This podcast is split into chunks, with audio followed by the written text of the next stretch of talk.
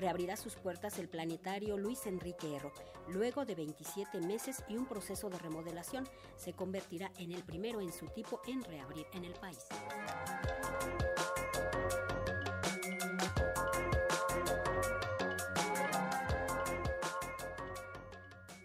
Más de dos años debieron transcurrir para que el planetario Luis Enrique Erro del Instituto Politécnico Nacional reabra sus puertas. Ha permanecido cerrado dos años y tres meses debido a la pandemia de COVID-19.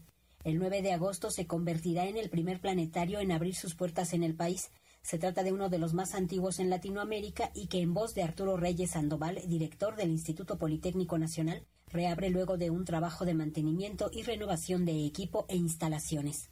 Después de dos años y tres meses de suspender actividades, todo ello a causa de la pandemia, el planetario Luis Enrique Erro abre de nuevo sus puertas para seguir cumpliendo con el objetivo que tiene primordialmente de divulgación de la ciencia.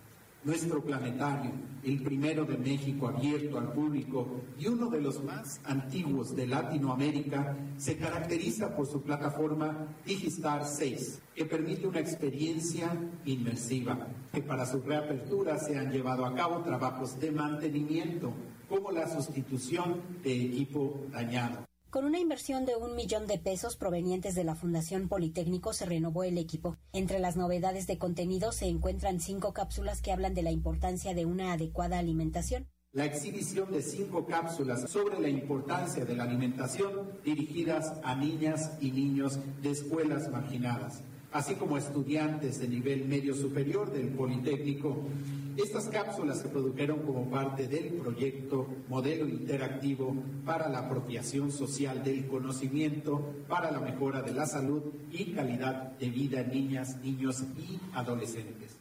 Se estima que el planetario Luis Enrique Erro ha recibido desde su inauguración en 1967 a la fecha más de 10 millones de visitantes. Tan solo entre julio y agosto de este año calcula un registro de 2.000 niñas, niños y adolescentes para abrir nuevamente las puertas del planetario Luis Enrique Ero del Instituto Politécnico Nacional. El planetario es más que un referente cultural, científico, pero además turístico de la Ciudad de México. Para darnos una idea, desde que se inauguró en el año de 1967, ha recibido a más de 10 millones de personas, entre ellas y mayoritariamente niñas, niños y jóvenes que vienen en grupos como parte de las visitas escolares.